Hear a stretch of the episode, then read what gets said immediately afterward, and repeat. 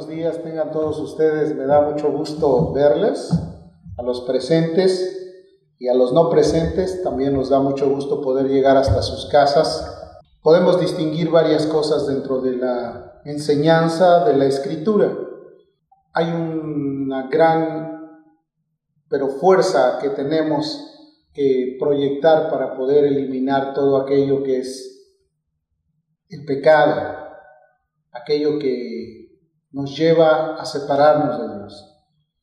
La Biblia describe que la paga del pecado es la muerte. Y ese es uno de los grandes problemas que tiene la humanidad. Jesús vino específicamente para eso, para sanarnos de esa forma de vida en la que anteriormente nos conducíamos. Y nos ha ayudado porque hemos tenido la fortaleza y el cuidado de Él por mucho tiempo. Sin embargo, la interrogante que podríamos tener es cómo hacer morir ese pecado. En la escritura el apóstol Pablo se dedicó en buen tiempo para poder enseñar acerca de los designios de la carne y de lo que el Espíritu de Dios puede hacer para favorecernos como cristianos. Si me acompañas a Romanos, otra vez al capítulo 8, vamos a leer solamente una porción breve del capítulo 8, versículo número 12 al versículo número 14. En ello vamos a encontrar quizás respuesta a muchas interrogantes que tenemos y cosas que nosotros podemos pues entender para ayudarnos. Dice, así que hermanos, deudores, deudores somos no a la carne para que vivamos conforme a la carne. Porque si vivís conforme a la carne, moriréis. Mas si por el Espíritu hacéis morir las obras de la carne, viviréis. Porque todos los que son guiados por el Espíritu de Dios, estos son hijos de Dios. Amén.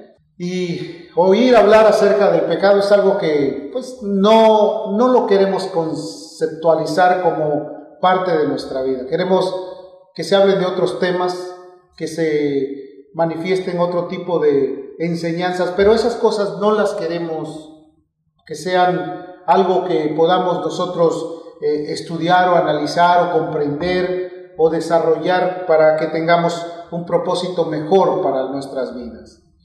Y la Biblia describe que el pecado es infringir la ley de Dios. El pecado es un acto voluntario del ser humano, no es algo que, que yo he dicho en otras ocasiones, no es como el virus del COVID-19 que de repente involuntariamente tú lo recibes. No, esto es algo que voluntariamente se hace. Porque hay ciertas distinciones para comprender lo que es errar al blanco, lo que es cometer algo que es con nuestra voluntad y que no es por descuido. Nadie puede decir, oh, es que fue por descuido que cometí esta cosa. Los descuidos, pues obviamente no se infringen o no se culpan como pecado, son descuidos. Tampoco las tentaciones se les puede llamar pecado porque las tentaciones todos las sufrimos. Mientras estamos militando en este cuerpo, en esta vida, todos vamos a tener tentaciones. Pero las pruebas de vuestra fe producen paciencia. Las tentaciones no son algo que nos puedan dañar para seguir caminando. Las podemos evitar las podemos hacer a un lado a través del entendimiento y de la palabra de Dios. Jesús dijo, conoceréis la verdad y la verdad os hará libres. Podrás distinguir entre lo que es una tentación y lo que es el haber cometido un acto voluntario a través de tu persona y que te haya sentido culpable. Porque cuando nosotros hacemos algo que realmente no estuvo correcto, nuestra conciencia es el primer eh, eh, orden que nos está anunciando, eso no lo debiste haber hecho. Eso que hiciste fue completamente incorrecto. ¿Por qué? Dice la Biblia, si vuestro corazón nos reprende, mayor es Dios. Y nuestro corazón está ligado a nuestra mente.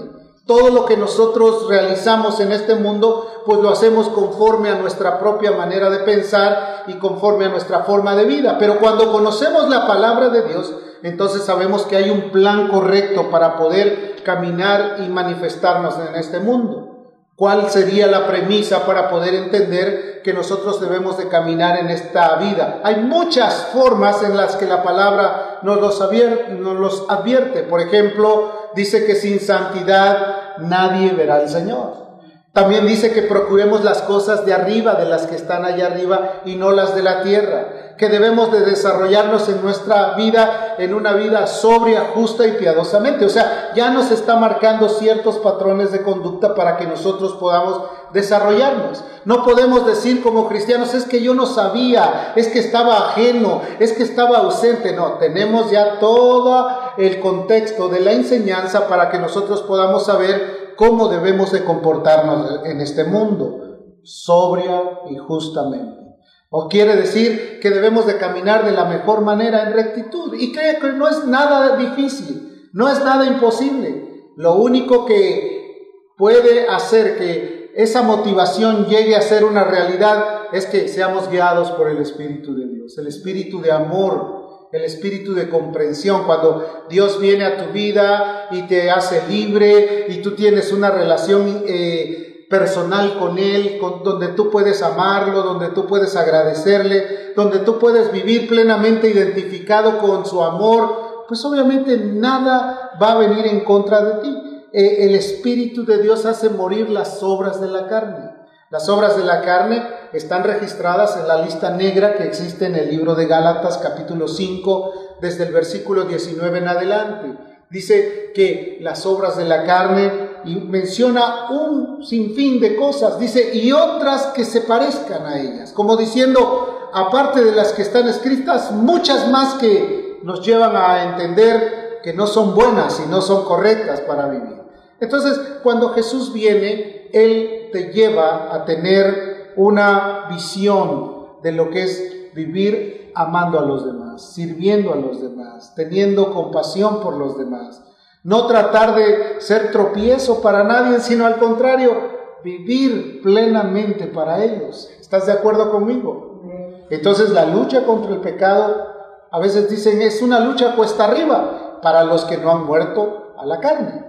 Porque si hacéis morir las obras de la carne, entonces viviremos. ¿Y cómo podemos hacer morir las obras de la carne? Obviamente renunciando a nuestra vida pasada y sometiéndonos al señorío de Cristo. ¿Cuántos dicen amén? someternos al señorío, como cuando tenemos a alguien que está como supervisor y nosotros, sí, Señor, lo que usted diga, no por servilismo, sino por gratitud, estamos dispuestos a obedecer a lo que usted quiera.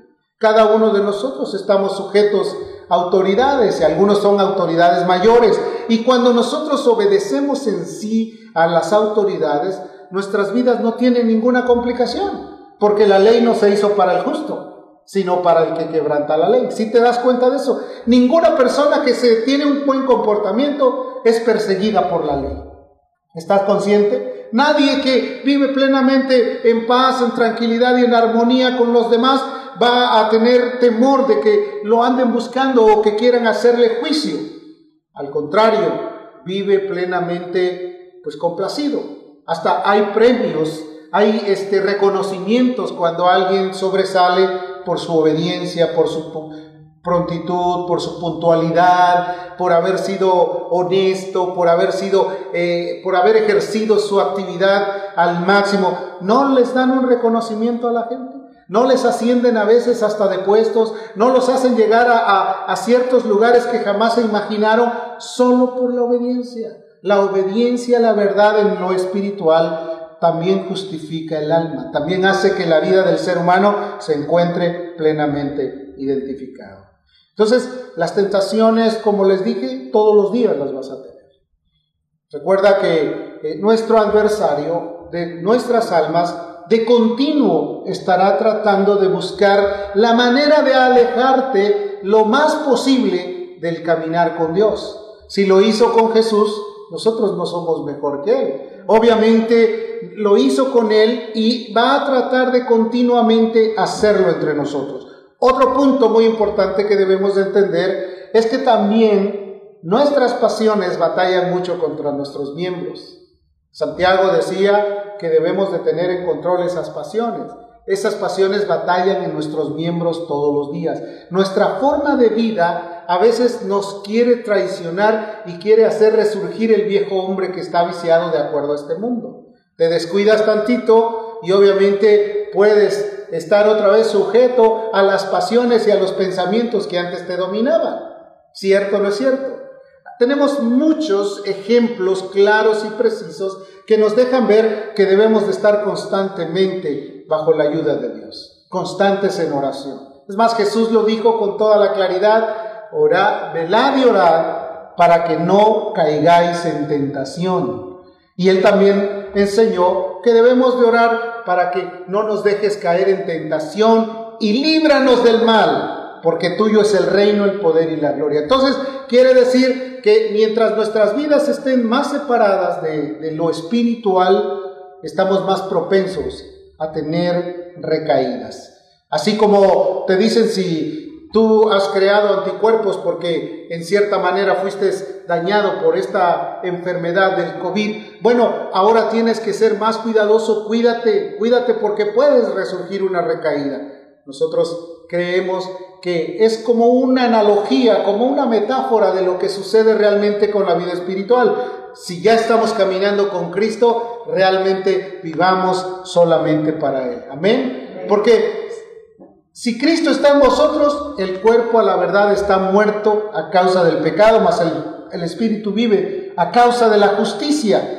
Y si el espíritu de aquel que levantó de los muertos a Jesús mura en vosotros, el que levantó de los muertos a Cristo Jesús, vivificará también vuestros cuerpos, nos hará plenos, nos hará llenos de su gracia y de su amor. Entonces, algunos puntos especiales que nosotros debemos de considerar para hacer morir el pecado. Quiere decir que el pecado continúa en el mundo, pero nosotros hemos sido perdonados de nuestros pecados. ¿Cuántos dicen amén? ¿Cuántos sintieron que Jesús los perdonó? No de uno, sino de todos. La sangre de Jesucristo, su Hijo, dice, nos limpia de qué? De todo pecado, no de unos cuantos. No es algo que estos sí los pago y estos no los pago, por todos, todos. Quiere decir que a partir de la salvación, a partir de haber sido liberados de esa condenación, nosotros entramos a un terreno de vivir plenamente limpio, sin deuda. Como cuando te dicen, ya he pagado todas tus deudas, ahora tú estás libre completamente. No volváis pues a la vida pasada. No volváis pues a, a tratar de caminar en ello. Uno de los puntos más importantes para estar como vacunado en contra del mal, en contra del pecado, es una vida de permanencia en oración. La oración es nuestro respirar. La oración es nuestro eh, fluir si nosotros estamos en constante oración, nuestras vidas se sienten completamente llenas de vida, de energía, con más mentalidad, puedes sentir la carga de los demás, puedes apreciar la necesidad que tiene la, humanidad o la sociedad donde tú vives. Pero si no hay oración, posiblemente vives desapartado de todo aquello que es espiritual. Estás encomendado a tus propias acciones, todos los trabajos que tienes pendientes te causan ansiedad, desesperación, no puedes salir adelante porque piensas que nadie te puede ayudar, pero cuando tú descargas todas tus cargas en la presencia de Dios, tienes la mayor habilidad de poder realizar tus actos con plena alegría. Jesús dijo, pon tus delicias en Él y Él contestará las peticiones de tu corazón. Encomienda al Señor tu camino, confía en Él y Él hará. Deja todas tus cargas, pero no las puedes dejar si no es a través de la oración. Tú no le puedes decir a Dios, ayúdame, eh, o, o, pues tú no sabes todo, quítame estas cargas y ya. No, tú tienes que tener, ser muy específico. Así como vas a algún lugar para pedir algún algo en la tienda, en un supermercado o cuando vas al médico y le vas a hablar acerca de tus males, tienes que ser específico, me duele aquí, tengo algún problema, no puedo dormir, siento que mi corazón se agita, me falta la respiración, este últimamente no he podido caminar porque un pie lo siento adolorido. O sea, todas las cosas las tienes que decir específicamente. Entonces, a través de la oración, tú vas delante de Dios y le comentas todo lo que te hace falta. Encomiendas a Él tu camino. te descargas de todo, le dices, Señor, yo no puedo solo, si tu ayuda no está en mí, yo no sé qué voy a hacer, a dónde voy a llegar si tú no me ayudas, voy a necesitar de tu fortaleza. Entonces la oración tuya une tu mente con el corazón de Dios. Estás en una plena relación a través de una mayor, maravillosa conversación. ¿A quién no le gusta platicar?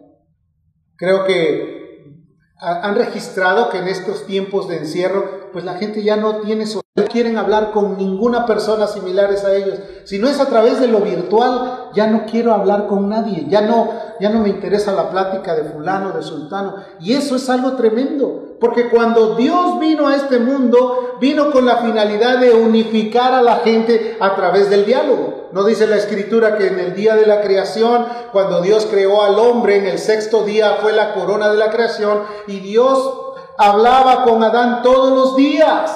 Todos los días había un diálogo. Por esa razón es que cuando Adán comete eh, la falta de obedecerle a su esposa o participar de lo que la esposa le proveyó como algo agradable a sus ojos, se sintió completamente que había roto esa comunicación y se fue a esconder.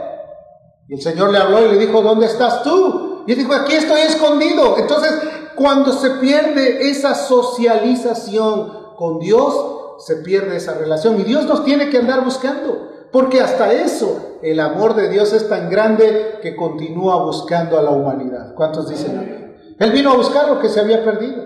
Él vino a tocar para poder entrar nuevamente. Él está deseoso. Dice, busqué entre los hombres y vi que si había alguien que se pusiese en la brecha, que hiciera vallado, alguien que estuviera en contacto conmigo, alguien que pudiera relacionarse conmigo. Entonces, si no hay oración, prácticamente dejamos que el deseo de nuestras acciones o de nuestras influencias humanas nos dominen nuestros pensamientos, nuestras eh, acciones que vivíamos en el pasado vuelven a querer revivir, a tomar dominio. Y cuando toman dominio, obviamente después tú te sientes completamente pues vulnerable y, y, cuando te das cuenta, otra vez volví a lo mismo, ya había dicho que esto ya no lo iba a hacer, había dicho que ya me había de calmar, y otra vez volví a caer. Entonces eso te lleva a un desgaste mayor, porque es tanto espiritual como también físico. Después empiezas a sentir, pues no vale la pena seguir adelante.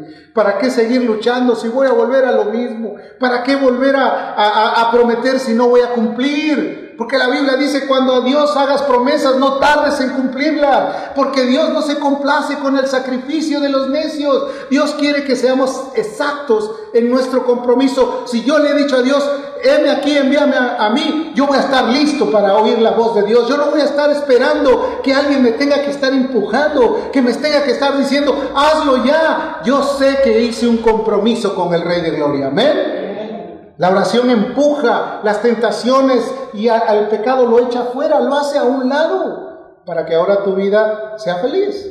¿Cuántos les gusta la felicidad? Que nuestros pensamientos estén dirigidos solo para alabar a Dios que podamos tener la intención siempre de agradecerle a Dios en todo. Primera de Tesalonicenses capítulo 5, el versículo 16 y el, hasta el versículo 18 es algo que Pablo le enseñó a una iglesia. Le dijo, estad siempre gozosos. ¿Qué es el gozo? Es la alegría, es el regocijo, es la confianza. Una persona que está confiada está alegre, ¿cierto o no es cierto? Rara, vez vemos a un desconfiado que esté alegre, porque está preocupado, porque está tenso, porque tiene eh, eh, la, la conciencia atormentada. Está siempre gozosos. Orad sin cesar. Ahora, esto es un margen de vida que debes de tener. No quiere decir que todos los días andes hablando hasta solo, no. Que tomes tu tiempo de calidad, que ores a Dios, que platiques con Él, que tu corazón esté ligado a la mente de Dios y que puedas saber cuáles son los deseos de su corazón para poder obedecer. Dad gracias en todo. Esto no me gustó. No, esto no quería. ¿Por qué hicieron esto? ¿De qué manera? O sea, siempre en desconformidad. No puede ser posible. La Biblia dice, dad gracias a Dios en todo. Aún este tiempo de aislamiento que ya duró un buen año, pues sirvió de mucho, porque nos conocimos mejor, ¿cierto o no cierto?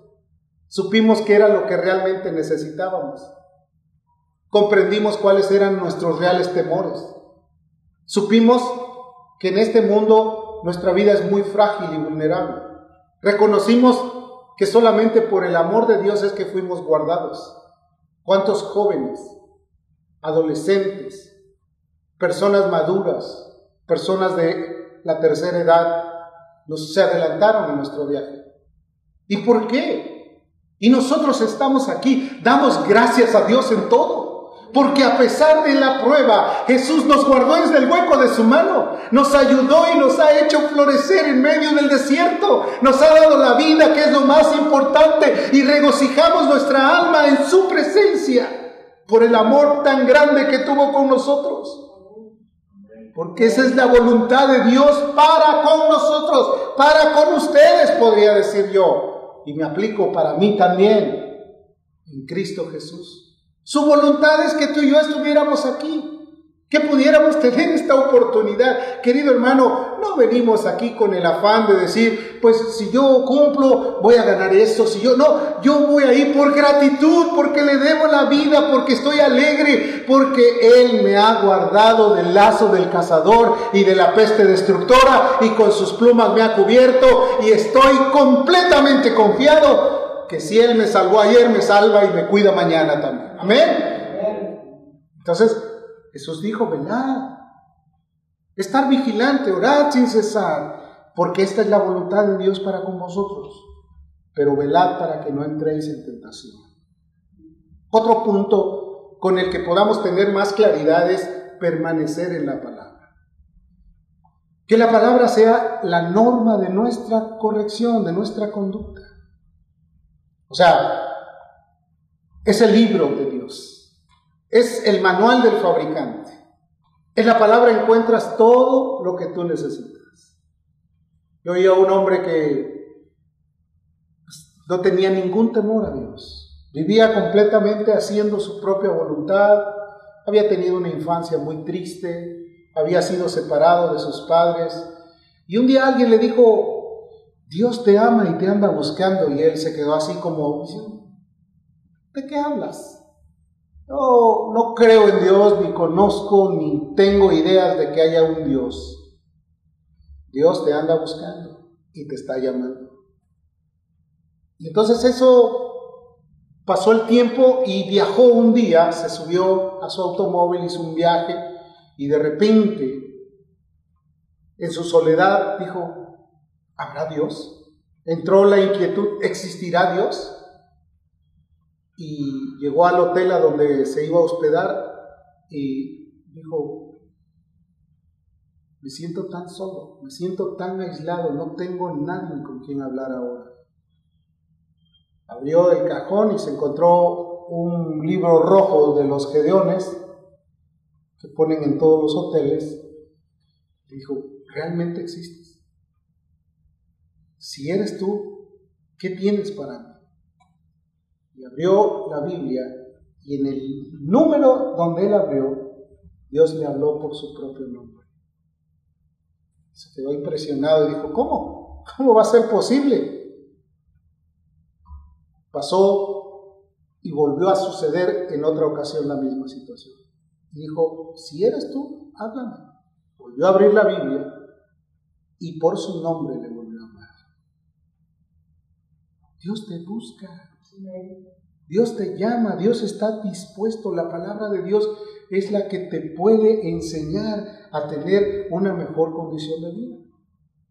En el mundo hay miles de libros, miles de escritos, hay miles de distractores ahora.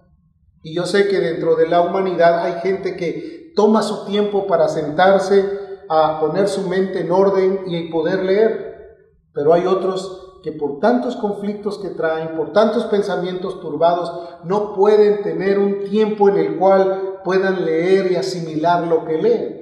Porque una cosa es leer, otra cosa es la comprensión de lo que lees. Cuando el eunuco iba en su carruaje, él iba leyendo el pergamino del profeta Isaías. El Espíritu de Dios le dijo a Felipe, acércate a ese carro y cuando estuvo cerca de él le preguntó, ¿entiendes lo que lees? Y aquel eunuco que iba leyendo dijo, pues yo no sé de quién está hablando. Una cosa es leer, otra cosa es comprender. Una cosa es la lectura, otra cosa es el estudio con seriedad, el poder ver qué es lo que Dios quiere, qué me está diciendo, por qué está diciendo estas cosas, a qué se refiere, en qué contexto fue escrito, por qué razón tengo yo que apreciar lo que está ahí, qué es lo que me está diciendo directamente a mí. Y cuando tú entiendes esa realidad, entonces dices, Señor, ahora entiendo que yo simplemente no te conocía ni te comprendía. El salmista dice, me trataste y dice, hay una expresión muy fuerte, dice, era yo como una bestia delante de ti. Imagínate, él cuando empiezas a comprender, dices, ahora sí entiendo que tú eres el Dios Todopoderoso, el que me salvó, el que me ayudó, el que está conmigo. La palabra de Dios es la única roca segura. En ella vas a encontrar la firmeza para poder seguir adelante. Cada texto, cada expresión, cada libro tiene algo que enseñarnos. Toda escritura es inspirada por Dios. Dios la inspiró. ¿Con qué finalidad? Porque tú y yo somos creación de Dios, estamos capacitados para entenderla, pero cuando el Espíritu está en nosotros y nos guía, entonces entendemos con mayor claridad las cosas. Pero cuando nosotros pensamos en un pensamiento así, como cualquier hombre, ah, pues es un libro, fue escrito por los hombres. Pero cuando nos damos cuenta que todas las cosas compaginan, que desde el Génesis hasta el Apocalipsis parece que todo está relacionado, sabemos que hubo uno que lo inspiró y fue el Espíritu Santo de Dios, el cual es Dios sobre nosotros. Él la inspiró, Él la enseñó. Entonces, la Biblia es lo que revela lo oculto de Dios para nosotros. Él nos hace entender por qué razón Dios está tratando con la humanidad. Efesios capítulo 6, el versículo 10 al 20 dice, por lo demás, hermanos míos, fortaleceos en el Señor y en el poder de su fuerza. Vestíos de toda la armadura de Dios para que podáis estar firme contra las acechanzas del enemigo, las acechanzas del diablo porque no tenemos lucha contra sangre y carne, sino contra principados y potestades, contra huestes de maldad. Por tanto, tomad la armadura de Dios para que podáis resistir el día malo y habiendo acabado todo, estad firmes, que puedas tener la oportunidad de resistir el día malo. Hay días que son muy agradables que quisieras que nunca se terminaran, donde todo era, donde todo es gozo, donde todo es alegría. Que quisieras que esos días no se terminaran. Donde hay una relación recíproca, donde hay amor, donde hay comunión, donde hay convivio. ¿A quién no le gusta todo eso? No, esto que no, que no se acabe. Pero llega el momento en que a veces no está sucediendo eso, sino que los días son tensos, son difíciles. Son días donde de repente te sientes confrontado con alguna realidad o con alguna necesidad que tú no quisieras que existiera en un momento donde las cosas son tensas, donde aquellas cosas que posiblemente tú anhelabas que estuvieran en paz y en tranquilidad se volvieron un poco ásperas, ríspidas, y tú estás completamente ansioso de salir corriendo de ese lugar, un día malo. Y después llegas en la noche y dices, qué día tan malo, ¿por qué razón? Todo se me juntó, me pasó esto, todo me pasó esto otro. Encima de todo llovió, y, y hubo accidentes en la carretera. O sea, como que todo se juntó. Y tu confianza fue probada. Tu fe fue probada para ver si tú estabas consciente de resistir. Ahí está la influencia del enemigo. Estad firmes. Dice, y después, y habiendo, y podáis resistir el día malo, y habiendo acabado todo, estad firmes, estás de pie. Por la fe debes de estar en pie. Estad pues firmes, ceñidos vuestros lomos con la verdad y vestidos con la coraza de justicia, y calzaos los pies con el apresto del Evangelio de la paz. Sobre todo, tomad el escudo de la fe, con que podáis apagar todos los dardos de fuego del enemigo. Amén. Y esos dardos de fuego están dirigidos constantemente no a tu cuerpo, no a tus piernas, no a tus brazos, a tu mente. A tu mente. Ahí donde llega un pensamiento, ¿ya viste cómo está este? Y empieza a querer maquinar y te empieza a dominar. Y si tú le das lugar, al rato ya creaste ahí un verdadero taller que él ya realizó todas unas actividades para sacarte de la confianza en Dios. Y de repente tu relación que tenías de amor, de comunión, de bondad, se empieza a hacer ajeno, se va olvidando y el enemigo está ganando terreno sobre tu mente. Por eso Jesús, el apóstol Pablo enseñó y dijo que debemos de traer todo pensamiento cautivo a la obediencia de Cristo. No dejes que esos pensamientos invadan tu mente y lleguen a tu corazón. Porque no es lo que entra lo que contamina, sino lo que sale. Y cuando sale es que ya sale completamente amalgamado de las ideas personales. Si tú permites que tu corazón esté protegido, esté guardado, entonces no va a haber mal que toque tu morada. El corazón de toda cosa guardada, guarda tu corazón porque de él mana la vida eterna. No le des oportunidad, resistid al diablo y de vosotros huirá. Entonces, con eso tú tendrás mayor oportunidad de sobresalir, de ser mejor, de estar dispuesto a servir. ¿Cuántas veces el enemigo ha querido decirte, ah, ¿qué te preocupas? Y de repente, pues yo no hice un compromiso con nadie, lo hice contigo, Señor. Amén. Lo hice contigo. Ha habido hombres, mujeres que han dado su vida, han dado su tiempo, han dado sus finanzas, han dado todo lo que tienen por servir a Dios porque estuvieron agradecidos y comprometidos con Él. No es por agradar al ojo, no es por hacer sentir bien a nadie, no es para decirle a alguien, ya ves cómo lo, lo, que yo sí estoy haciendo, no es por nadie, no es por exhibición, es por pura gratitud aquel que tuvo tanto amor por nosotros. Amén, así es. Orando en todo tiempo con oración y súplica en el Espíritu y velando por todos con toda perseverancia y súplica por todos los santos. Que aparte que oras por ti, oras por tus hermanos. Oras por aquellos que se sienten debilitados, oras por aquellos que están fortalecidos, oras por aquellos que necesitan ayuda y oras por aquellos que han estado orando también por ti. Amén. Entonces tu oración es el diálogo completo y la palabra es la que te guía, es la que te enseña, estás completamente orientado. Santiago 4, verso 7 dice, someteos pues a Dios, resistid al diablo y de vosotros huirá. Nos sometemos a su autoridad, a su dominio. Bendito sea el Señor. Hermanos, no es algo mágico, místico, ¿no? No tienen que suceder cosas, no se tiene que ver algo extraño en tu persona. No, pero es que cuando Moisés bajó del monte, su rostro brillaba. Pues deja que brille tu rostro también, pero hazlo en obediencia y en amor. Amén. Entonces, la gloria de Dios está contigo, te va a revelar, te va a ayudar.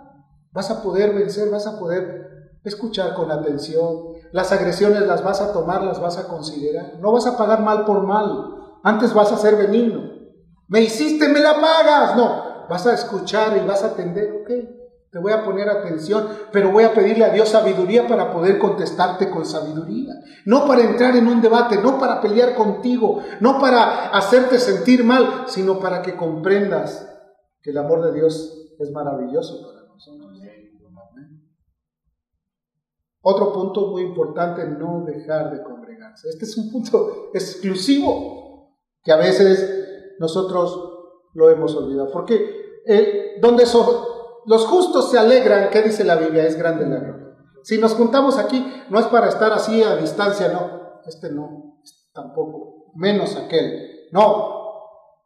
Que tengas una confraternidad. ¿Sabes cómo se llamaba eh, las reuniones que tenía la primera iglesia les llamaban ágapes. ¿Y sabes qué significa eso? La comunión de amor. Viene del término agapao, que es el amor ágape, el amor total. yo no veo que tu color, no veo tampoco tu nacionalidad, no veo tampoco de qué manera viste, sino eres mi hermano y te amo. Ese es el amor de Dios, ese es el, eh, eran los ágapes que había. No puede existir un grupo donde haya distinción. Aquí contigo sí, con este no. Con este sí, con aquel no. No puede ser eso. Porque eso crea completamente una división. Y hace que nos reconozcamos como inmaduros delante de la presencia de Dios. Y nos hace reprobados ante su amor y su bondad. Hoy, en los últimos años, se ha luchado mucho contra el clasismo, contra el racismo, contra la discriminación hacia la mujer, contra la discriminación racial. Se ha luchado mucho. Ha habido marchas, ha habido movimientos sociales fuertes que han tratado de impedir que esto continúe.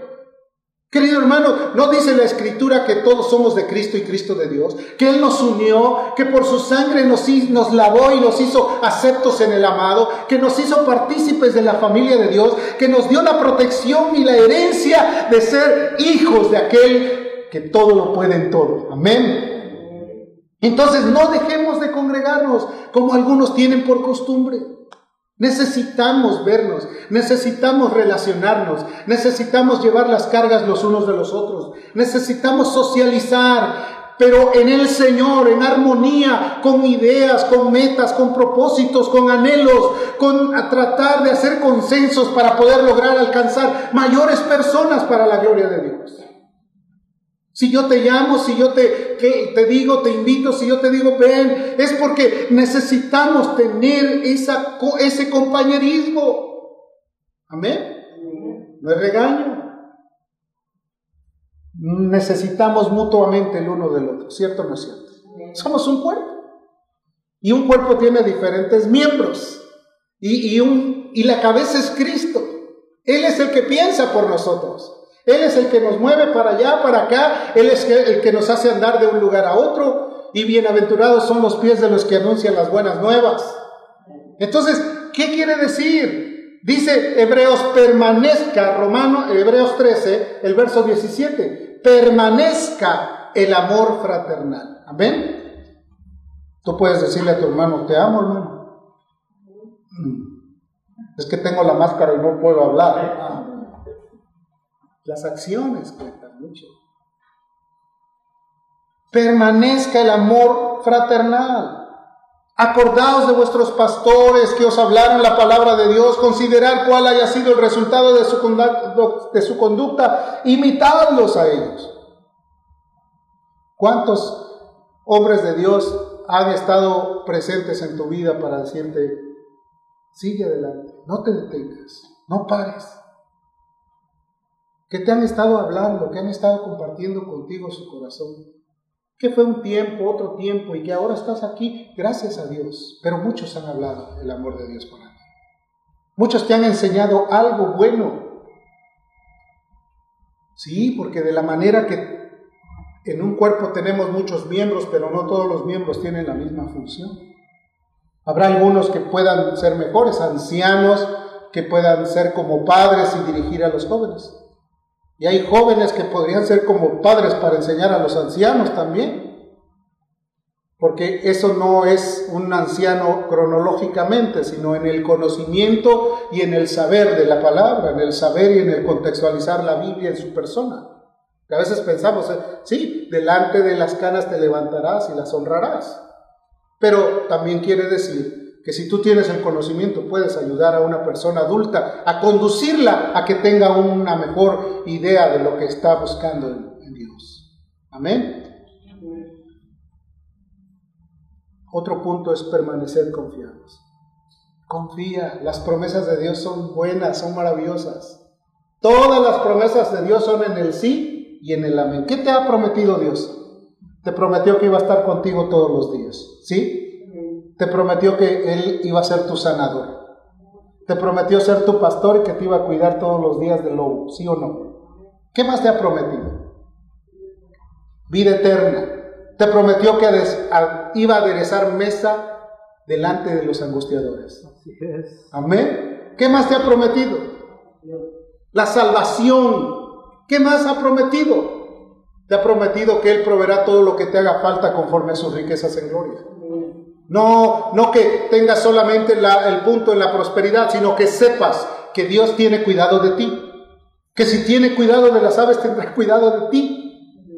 Que si ha cuidado tu infancia, tu adolescencia, tu madurez, cuidará también tu senectud. Que te bendecirá todos los días de tu vida. Que te hará caminar y hacer morar por largos días. Él te dijo también, yo soy la vid. El que permanece en mí, yo en él, lleva mucho fruto. Te prometió que tú vas a ser fructífero. ¿A qué me refiero? No un sirviente de la banca eterna, sino fructífero, que vas a lograr que muchos volteen a ver a Dios. La Biblia dice, mirad a mí, sed salvos los términos de la tierra. Dios quiere que volteemos a verlo a Él. Pero a veces nosotros tenemos que orientar a la gente para que vea a Jesús que lo vean en ti a través de tus acciones, que lo vean en ti a través de tu amor, que lo vean en ti a través de tus frutos de compasión y de misericordia, que lo vean en ti a través de tu arduo trabajo y de tu sencillez para con los demás. ¿Qué pueden decir? Ahora sí sé que mi redentor vive. Ahora conozco que no son palabras, sino son acciones las que he aprendido de parte de Dios porque he visto que hay una realidad en ti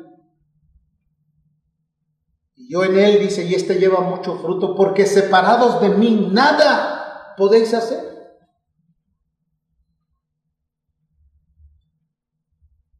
Y la confianza te hace sentir valiente para luchar en contra de los pruebas. Santiago capítulo 1, el versículo número 2, dice aquí, Santiago capítulo 1, verso 2. Hermanos míos, tened por sumo gozo cuando os halléis a través de diversas pruebas sabiendo que las pruebas de vuestra fe producen paciencia. Mas tenga la paciencia su obra completa para que seáis perfectos. Las pruebas de vuestra fe, de vuestra confianza, producen paciencia. Los días son malos, pero Dios me prometió que Él me iba a cuidar. ¿Qué te parece? Pero afuera está el, eh, eh, el, león, pero Dios dijo que Él te librará del lazo del cazador. Amén. Pero es que la economía se está cayendo. Pero Él te dijo, con mis manos te sostendré y debajo de mis alas estarás seguro. Amén. Pero es que no sé qué va a pasar, es que estoy aquí incierto, estoy nervioso, estoy tenso, ¿qué voy a hacer? Jesús dijo, si Él no escatimó entregar a su propio Hijo, ¿cómo no nos dará con Él todas las cosas? ¿Ves cómo está todo relacionado? Tu vida de oración, tu estudio consciente de lo que tiene Dios para ti, tu congregarte en medio de los hermanos y el vivir en confianza te va a hacer tener valor y sobre todo victorias maravillosas. Aleluya. El Padre envió a su Hijo para libertarnos. Te ama tanto. Vino para hacernos felices, hermanos.